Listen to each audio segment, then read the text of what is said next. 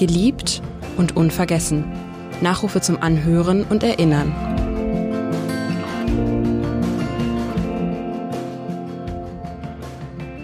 Wilhelm Wieben, ARD-Tagesschausprecher, Schauspieler und Kenner der plattdeutschen Sprache. Ein Gentleman im deutschen Nachrichtengeschäft. Geboren am 2. Juni 1935 in Henstedt, Dithmarschen, gestorben am 13. Juni 2019 in Hamburg. Er wurde 84 Jahre alt. Wie war Wilhelm Wieben? Wer war Wilhelm Wieben? Darüber spreche ich heute mit Dagmar Berghoff, seiner früheren Kollegin bei der Tagesschau und engsten Freundin. Liebe Frau Berghoff, Sie waren die erste Nachrichtensprecherin der Tagesschau. Ihre Stimme ist Millionen von Menschen in Deutschland bekannt. Wann und wie haben Sie Wilhelm Wieben kennengelernt? Ja, ich habe ihn als Kollegen kennengelernt. Also ich kam 76, Gott, das ist so lange her. 76 zur Tagesschau und da waren dann nur die männlichen Kollegen wie genau. Werner Feigl, Karl-Heinz Köpke, Wilhelm Wieben, Jo Brauner. Und ähm, ich wurde übrigens sehr nett von allen aufgenommen. Mit Blumen oder? Nein, das nicht. So weit ging die Liebe dann doch nicht. Aber es ist so, äh, unter Sprechern ist man vom gleichen Geschlecht eher Konkurrenz. Also ein anderer Mann wäre eher eine Konkurrenz gewesen hm. als ich jetzt als Frau. Ich wurde eigentlich von allen ganz furchtbar nett aufgenommen und habe mich gleich in diesem Kreis wohlgefühlt. Es gibt ja dieses berühmte Foto von 1976, wo Sie in der Mitte sitzen oder stehen, dazu Werner Feigl, Joe Brauner, Wilhelm Wieben und Karl-Heinz Köpke. Wie haben diese Einzelkämpfer eigentlich miteinander funktioniert und Sie dann noch dazu? Ja, das ging gut. Es gab noch nicht so viele Tagesschauen wie heute. Also es gab nur äh, um 10, um 16 und also ganz wenige nur. Und um 20 Uhr natürlich. Und um 20 Uhr, das war die Hauptausgabe und um die wurde sich natürlich ein bisschen gerissen. Aber der Chefsprecher hatte von vornherein mindestens zwei 20 Uhren äh, in der Woche. Und die anderen mussten. Und das war Herr Köpke damals natürlich. gewesen. Ja. Und die anderen mussten sich das irgendwie aufteilen. Aber ich fand, das war dann eigentlich doch ganz gerecht. Dann war mal einer krank, dann war mal einer im Urlaub, dann hat mal einer was anderes gemacht und dadurch kam das eigentlich immer doch ganz gut hin. Wir haben gut miteinander funktioniert. Also wirklich, kann ich sagen. Was zeichnete eigentlich die Professionalität von Wilhelm Wieben aus? Haben Sie etwas von ihm damals gelernt? Und was können heute jüngere Kolleginnen und Kollegen von ihm lernen? Ich glaube, das kann man so nicht mehr sagen, weil die Zeiten sich derart geändert haben. Wir hatten damals ja nur das Blatt. Wir hatten keinen Teleprompter, mit dem man in die Kamera guckt und da den Text liest, sondern wir hatten nur das Blatt, was bedeutet, dass man vielleicht einen Halbsatz schnell auswendig lernen können musste, um hier zu lesen und dann in die Kamera zu mhm. gucken, um mal irgendwie die Leute anzugucken. Ähm, Willem war, hatte erstmal eine, eine sehr gepflegte Aussprache. Also die Redakteure haben immer gesagt, Willem spricht mit Messer und Gabel. Also er hatte wirklich eine tolle Aussprache. Und die Willem, ihm angeboren war oder hat er die auch gelernt dann noch? Er hat Schauspielschulunterricht gehabt, mhm. wie ich auch. Und da lernt man auch, hat man Sprechtechnik und Sprachtechnik auch. Und ähm, er konnte etwas, was keiner von uns konnte. Also man hatte meinetwegen 17 Zeilen, äh, ist eine Meldung lang. Und dann hieß es aber bitte schneller. NS hieß das bei uns, nicht säumen. Das sind dann 16 Zeilen, die man pro Minute lesen musste. 15 ist das normale, 16 Zeilen pro Minute. Dann hieß es SOS NS, das waren 17 Zeilen pro Minute. Und das konnte nur einer, nämlich nur Willem. Wir anderen hätten uns versprochen. Ich habe gesagt, bitte nehmt dann eine Meldung raus. Das geht so schnell nicht. Mhm. Dann versteht kein Mensch mehr das. Willem er konnte, konnte das. Er konnte das wirklich. Wie hat er sich auf die Sendung vorbereitet? Es ist ja vielleicht ihm auch nicht vom Himmel gefallen. Oder hat er sich das nicht so erarbeiten müssen? Doch, Willem war vorher Sprecher bei Radio Bremen und hat Aufnahmen gemacht, äh, ich glaube auch Nachrichten da gesprochen, alles Mögliche gemacht.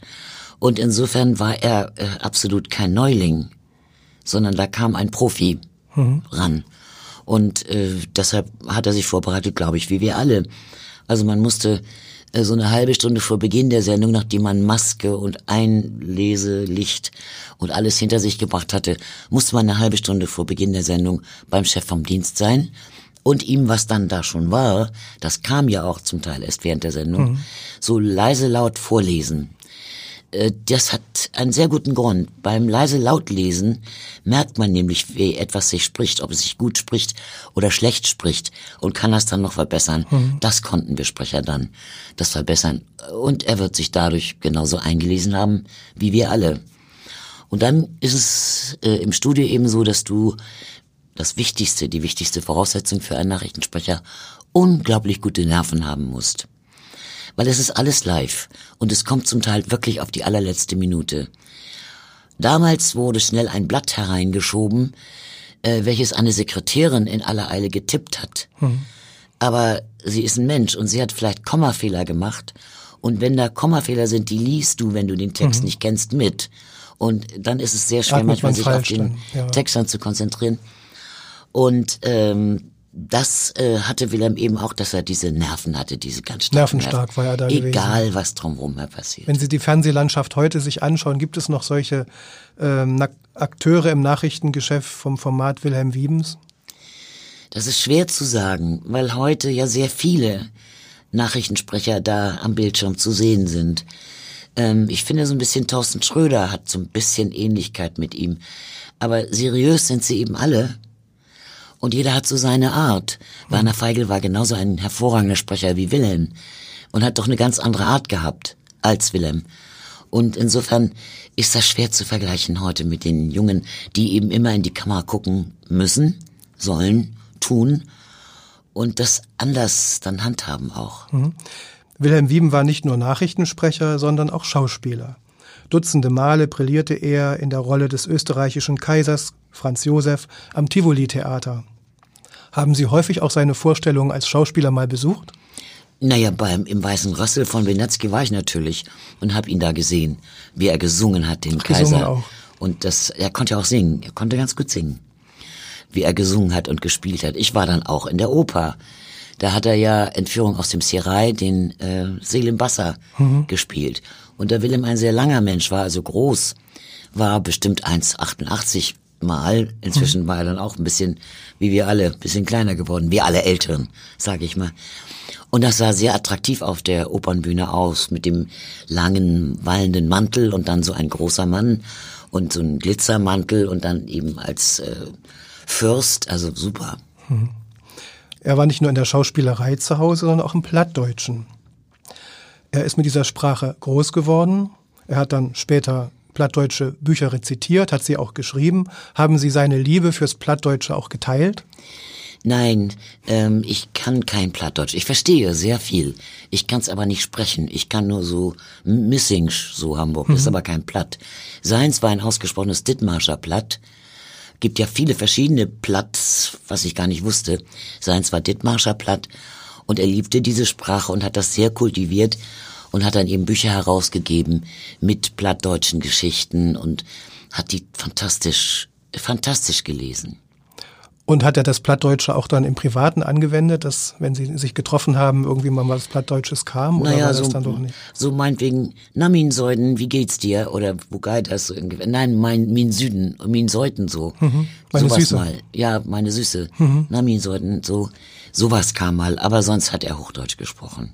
Mhm. Also wir alle, weil wir ja alle kein Platt sprachen, ist auch kaum verstanden. Die Schauspielerin Inge Meisel hatte ihn 95 öffentlich in einem Interview als schwul geoutet. Sie sagte damals in einem Sterninterview, eigentlich habe ich nur schwule Freunde. Ich verreise zum Beispiel gerne mit Wilhelm Wieben. Wie hat er das damals aufgenommen und lebte Wilhelm Wieben jemals in einer festen Beziehung mit einem Mann zusammen? Also erstmal muss ich sagen, er hat es grandios aufgenommen.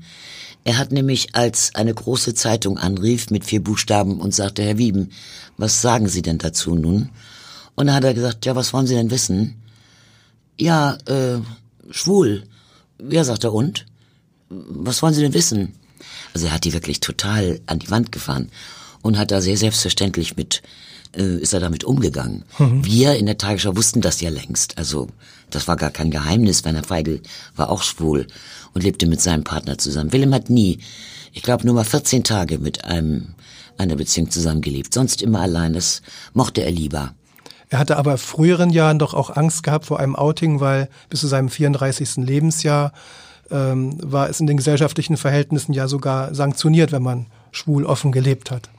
Ja, aber wie gesagt, Werner Feigl war schwul. Ich bin 76 dahin gekommen und wusste das, weil ich seinen Karl-Heinz äh, eben kennenlernte, Werner Feigls Partner. Und ich, ich kannte schon von der Schauspielschule her schwule Jungs. Mhm. Also für mich war das nun gar nichts Neues. Und man hat einfach nicht drüber geredet, auch bei Werner nicht. War selbstverständlich dann. Also das war irgendwie selbstverständlich und ich finde, er hat das eben toll gemacht, äh, dann so den Wind aus den Segeln zu nehmen. Aber eine Sache möchte ich erzählen, weil ich die so herrlich finde. Willem fährt irgendwie auf, auf der Europa, glaube ich, mit Karl-Heinz Faust, dem Freund von Werner Feigl und Werner Feigl. Und sie gehen alle an Land. Und Willem hat an einen weiten weißen Staubmantel, einen blauen Schal, natürlich Kaschmir, und einen Panama-Hut und kommt so die Treppe runter mit Sonnenbrille.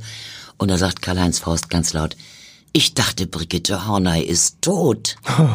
Brigitte Horney war eine bekannte Schauspielerin, die sehr männlich aussah. Das fanden wir alle grandios. Das war Willem, wehender Schal, mhm. äh, wehender Mantel, elegant. Und in welchem Ort der Welt war das ungefähr gewesen, wissen Sie das? Ach, das noch? muss irgendwo warm gewesen sein. Mhm. Ja, zu Ihrer Freundschaft. Sie waren ja häufiger gemeinsam auch auf Reisen gewesen.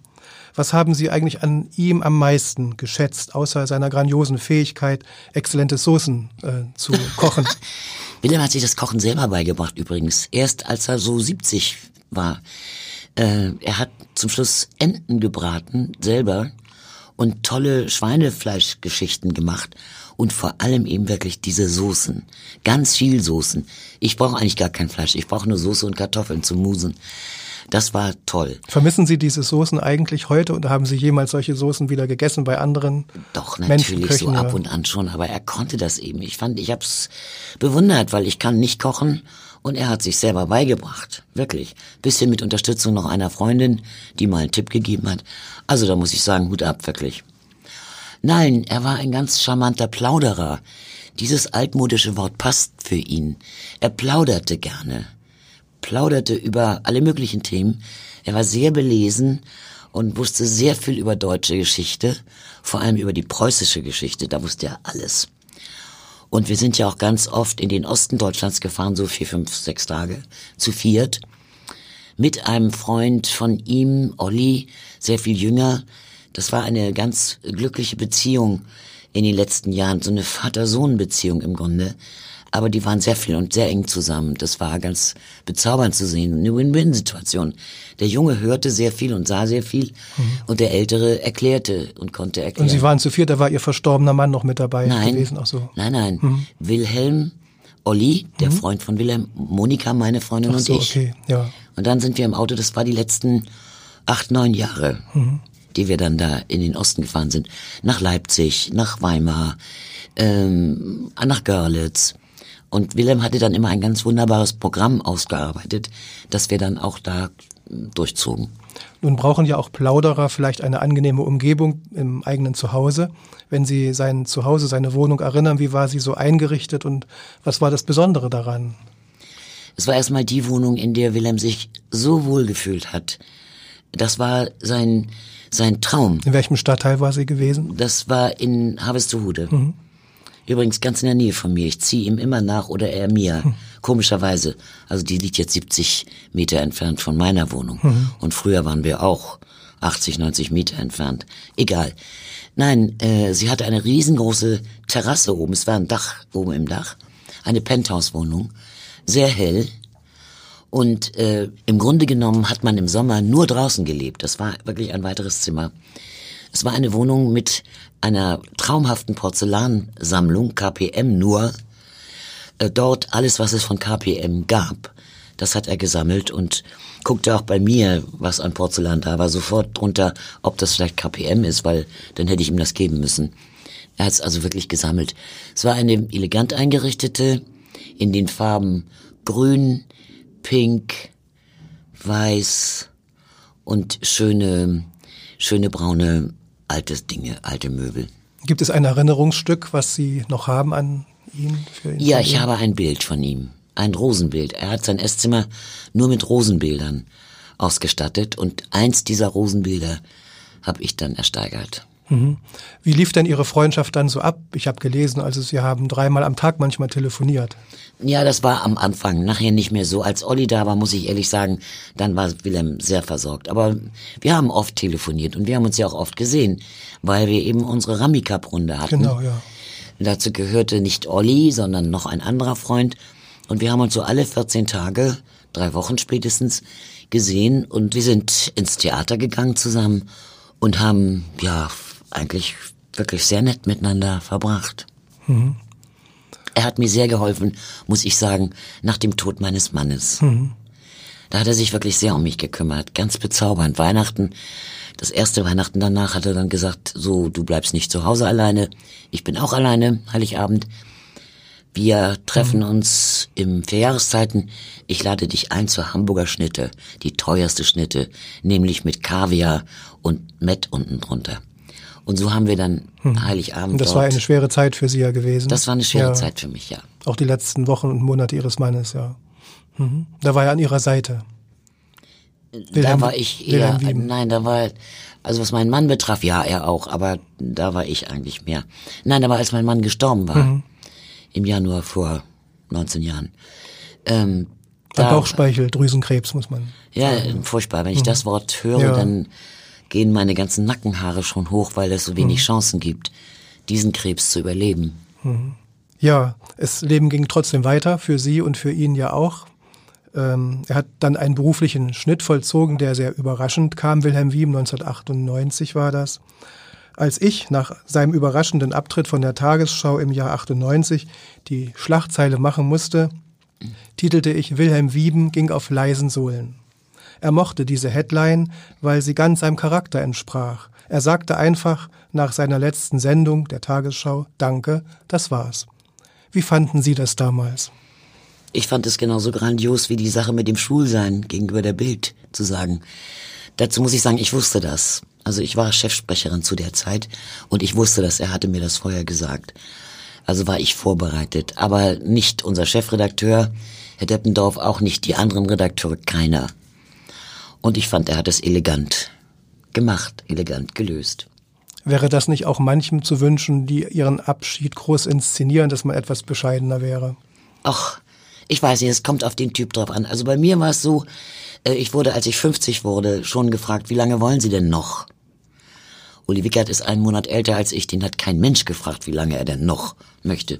Und ich dachte, Mensch, ich muss mir irgendwas ausdenken und war sehr stolz drauf, dass mir einfiel, in sieben Jahren oder sechs Jahren ist die Jahrtausendwende, also das Jahrzehnt, das Jahrhundert, das Jahrtausend mhm. ist zu Ende. Und da mache ich meinen Abschied. Und habe dann gesagt, bei der Jahrtausendwende, beim Jahreswechsel auf 2000. Und das kam nun näher und näher. Und dann hat mein Mann eigentlich bisschen auch den Anstoß noch gegeben. Auf jeden Fall habe ich das durchgezogen. Und das war bekannt. Und das war toll, muss ich sagen, denn alle Redakteure kamen mit ihren Damen vor ihrer Silvesterparty ins Studio und riefen alle Dagmar, Dagmar danach, hatten eine Rose in der einen Hand und eine Wunderkerze in der anderen. Und das war fantastisch. Ein wunderschöner Abschied von der Tagesschau. Mit später noch einem Fest. Ein großes Fest, drei Wochen später. Das wollte Wilhelm nicht. Wilhelm wollte kein Fest, sondern Wilhelm hat äh, so ein paar, fünf, sechs, sieben Redakteure eingeladen. Und dann waren Sie auch mit dabei? Ja. Dann fand viele Jahre später dann seine Bestattung auf hoher See statt. Sie waren bestimmt auch an Bord dieses Schiffes gewesen. Ja. Welche Bilder und Erinnerungen haben Sie an diesen letzten Weg, den Sie mit ihm sozusagen gegangen sind? Ich war noch nie bei einer Seebestattung und muss sagen, dass ich das ganz beeindruckend finde, auf der Ostsee war das gewesen? Auf der Ostsee, ja. Also nicht ganz so lang, dreiviertel Stunde, aber es war ganz schön Wind und Wetter da. Und ich finde es schon schön, wenn man so, wir waren eine ganze Gruppe, wir haben halt eine große Familie. Also wir waren bestimmt 20 Menschen an Bord. Und dann stand sein Bild da und dann waren Blumen da und dann haben wir über ihn geredet und dann klingelt die Schiffsglocke und dann wird die Urne ins Wasser gelassen und dann hat jeder Rosen das waren ja Williams Lieblingsblumen. Jeder hat Rosen hinterhergeworfen und das war also wirklich beeindruckend. Er ist, er ist alles in allem, hatte einen, einen wunderbaren Tod gehabt, weil er ist äh, aus einem Koma nicht wieder erwacht. Gott sei Dank, weil es wäre nicht schön gewesen, wenn er erwacht wäre. Er ist also friedlich eingeschlafen. Und die Trauerfeier war schön im, in einer Halle in, in Ohlsdorf auch mit ganz viel Rosen geschmückt. Und dann diese Seebestattung, das war, ja, es war sehr zu Herzen gehend. Vielen Dank, Dagmar Berghoff. Sie haben an Wilhelm Wieben erinnert.